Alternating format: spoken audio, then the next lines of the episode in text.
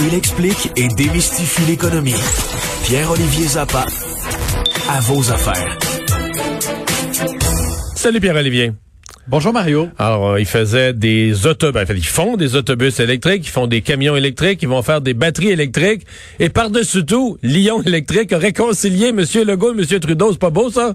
C'est incroyable. C'est incroyable. Quelle belle journée. Devant moi, Mario, un ciel bleu, éthéré, euh, symbole de cette paix et de cet engouement qui unit euh, le Québec et le Canada Ben voilà. avec ce projet de Lyon électrique. Écoute, Mais c'est une euh, compagnie qui est drôlement bien positionnée quand même. Oui. Là. Euh, et qui arrive à un moment charnière dans l'industrie euh, euh, de, l'automobile et du transport avec l'électrification des transports. Belle entreprise de Saint-Jérôme. Donc, il va avoir son usine de batterie au Québec. Les deux gouvernements en ont fait l'annonce en grande pompe. À noter, euh, Mario, c'est assez rare dans les par les temps qui courent, mais on a vraiment fait une grosse annonce là, au Palais des Congrès.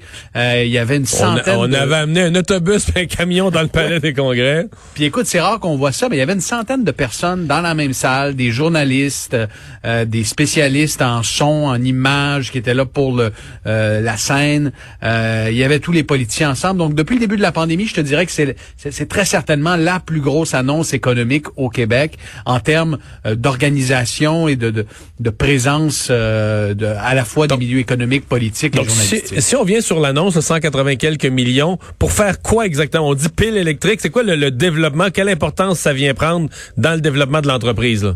On assemble des piles, des batteries donc euh, pour les autobus de Lyon électrique. Il faut savoir que Lyon a déjà une usine euh, au Québec où on assemble des, des autobus scolaires essentiellement et des camions.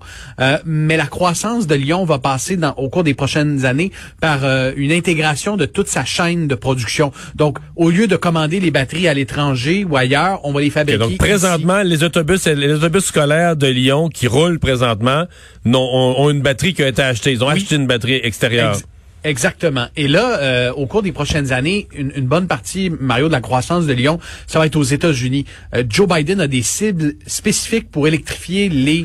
euh, mais mais d'ailleurs, j'ai vu qu'ils vont avoir une usine en Ohio, c'est ça? Il va y avoir une usine en Ohio et les batteries vont probablement venir du Québec, mais il y aura une usine d'assemblage d'autobus et de camions aux États-Unis parce que Lyon a aussi un contrat avec Amazon, risque d'en avoir d'autres avec euh, des, euh, des, des- des grosses sociétés américaines. Puis avec Mais ils vont livrer, America ils vont livrer des autobus ben, scolaires, je pense, aussi en Californie. Il me semble qu'il y a eu une annonce euh, qu'on... Oui, oui, oui. On avait en- ça en dans nos nouvelles la semaine passée dans- ou il y a deux dans- semaines. Dans d'autres États. Donc, il y, a- il y a un truc qui accroche. Là, bon, c'est la formule de financement. Euh, ils ont 100 millions de dollars de fonds publics des deux paliers de gouvernement, à peu près 50 millions Québec, 50 millions Ottawa. Euh, au Québec, on parle de 15 millions qui risquent d'être, entre guillemets, pardonnables. Et au fédéral, c'est à peu près 100% du 50 millions qui est pardonnable aussi. Donc, autour de 65 millions de subventions directes à Lyon Électrique. Évidemment, il y a des gens qui trouvent que c'est beaucoup, surtout étant donné que l'entreprise, Mario, compte parmi ses actionnaires des gens qui n'ont pas vraiment besoin d'argent. Pense à Power Corporation, par exemple. Euh, et euh, également le fait que Lyon s'en va en bourse au cours des prochaines semaines.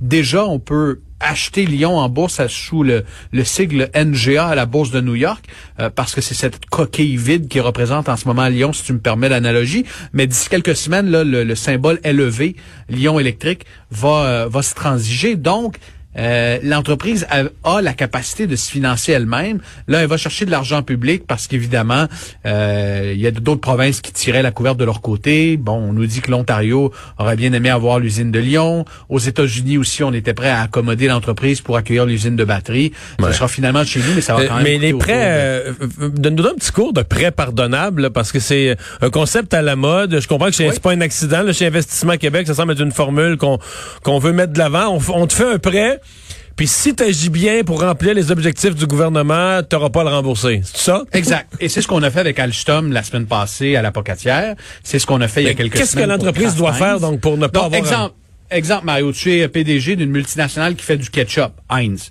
Et tu dis, moi, je suis prêt à faire mon ketchup à Montréal, euh, mais savez-vous quoi? Ça, ça me prendrait un petit nanan, ça me prendrait quelque chose. Ben, évidemment, Kraft Heinz, c'est 5 milliards de profits, donc euh, ils n'ont pas besoin de l'argent du, du gouvernement. Mais si, si, si le gouvernement veut... avoir- euh, Si on veut avoir les emplois de- au Québec, faut- Si on veut les emplois au Québec, il faut allonger un petit 2 millions ou en fait quelques millions. Et là, ce que le gouvernement dit, mettons, à Kraft Heinz, euh, et c'est le cas dans Lyon Électrique, c'est le cas dans Si vous créez tant d'emplois, euh, puis que vous les maintenez sur exemple trois ans, ben à ce moment-là, on va euh, une partie du prêt qu'on vous a octroyé va se transformer en aide directe. Donc, euh, on vous a prêté 10 millions, ben là-dessus, vous allez avoir 5 millions que vous n'aurez pas besoin de nous rembourser. Parce que le gouvernement, évidemment, fait le calcul que si l'entreprise crée les emplois en question, durée de tant, d'années, ben là, les gens vont payer de l'impôt et tout ça. Ben, exact. Et, c'est une façon un peu de, prévenir des, cas comme on a vu par le passé. Euh, pensons aux fabricants de, jouets Mattel, euh, de grandes entreprises qui ont reçu des subventions directes mais sans condition.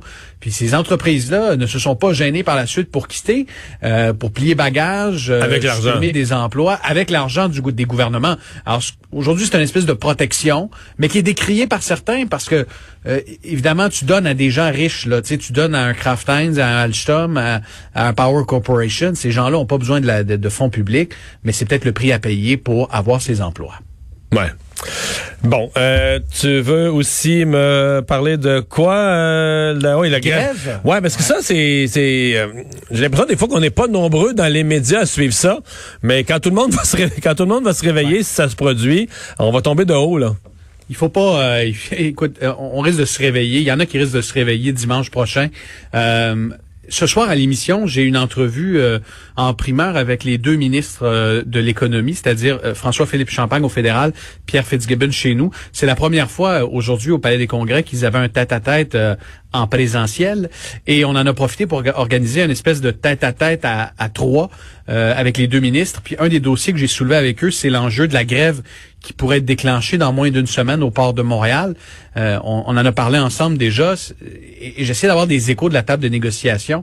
Euh, ça s'enligne pas bien, Mario, parce qu'il semble pas avoir d'avancée euh, substantielle. Ils sont inquiets, les ministres, d'une éventuelle grève au port? très inquiets.